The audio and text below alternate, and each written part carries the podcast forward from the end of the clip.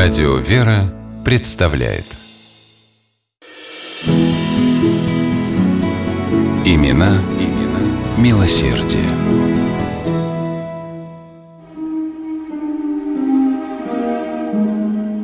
В доме муромского помещика Юрия Осырьина все спали.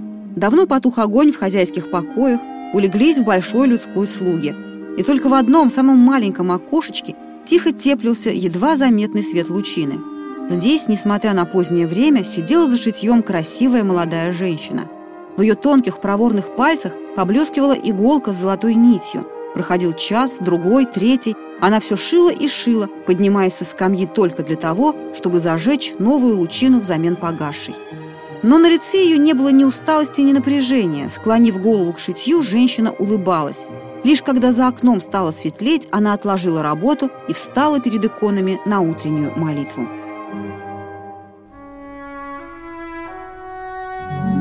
Женщину звали Иулианией, она была хозяйкой дома.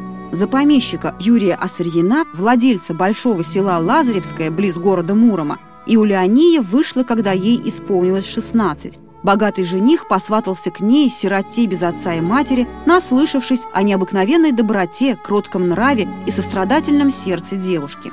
Еще ребенком, воспитываясь у родственников, Иулиания не могла пройти мимо чужой беды. Если кто-то хворал, она навещала больного, ухаживала за ним, а по ночам шила одежду, которую потом раздавала бедным. В доме мужа Иулиания не оставила этих своих привычек, несмотря на то, что на ее хрупкие плечи легла забота о большом хозяйстве и многочисленном семействе. У них с супругом было 13 детей. Кроме этого, Иулиания заботилась и о престарелых родителях мужа. Потребность помогать ближним искренне верующая женщина воспринимала как естественную и неотъемлемую часть своей жизни, а ближним для нее становился любой человек, находящийся в нужде, даже если он был совсем незнакомым.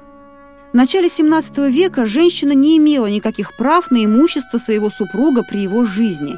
И Улеония не могла тратить на помощь бедным деньги мужа, а своих у нее попросту не было. Поэтому она и шила по ночам. В одежду, которую ей удавалось таким образом изготовить, одевались целые семьи. Красивые, вышитые золотом и серебром покровцы для священных сосудов она жертвовала в храмы, другое рукоделие продавала, а вырученные деньги раздавала нищим.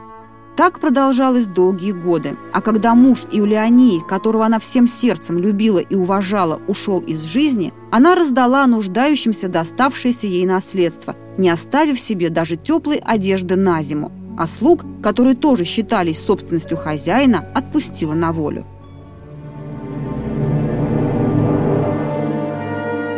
А вскоре на Руси начался голод, один из самых страшных за всю ее историю. Шел 1601 год. Из-за неурожая хлеб и зерно сначала подскочили в цене, да так, что их не могли позволить себе даже вполне состоятельные люди, а потом и вовсе исчезли. В те годы ради горстки муки люди шли на чудовищные преступления, порой полностью теряя человеческий облик.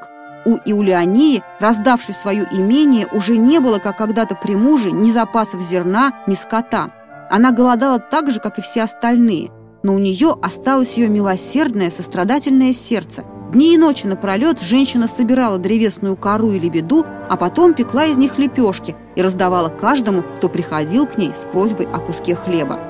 Соседи-помещики с удивлением и смехом говорили тем, кто шел к Юлиании за милостыней. «Да она сама еле жива, чем она вам поможет?» А люди отвечали, ее лепешки из лебеды вкуснее самого лучшего ситного каравая. Ни один хлеб не был для нас так сладок, как тот, что дает нам эта бедная вдова. Тогда кто-то из соседей решил подослать к Юлиании слугу, чтобы лично отведать ее чудесного хлеба, и с удивлением обнаружил, что нищие были правы. Травяная лепешка оказалась вкусной, словно кусок сдобной булки – с какой же любовью надобно было подать нищему этот ломоть, чтобы он тотчас стал предметом поэтической легенды, восхищенно говорили между собой помещики. А Иулиания просто хотела помочь людям, спасти их от голода, от преступлений, на которые этот голод мог их толкнуть. А когда вслед за голодом пришла чума, Иулиания самоотверженно ухаживала за больными, мыла их и кормила. Она не печалилась, не роптала и даже была веселее, чем в прежние годы, писал об этом периоде жизни ее сын Калистрат, составивший житие Иулиании Ассарьиной, праведной Иулиании Лазаревской, прославленной Русской Православной Церковью в лике святых.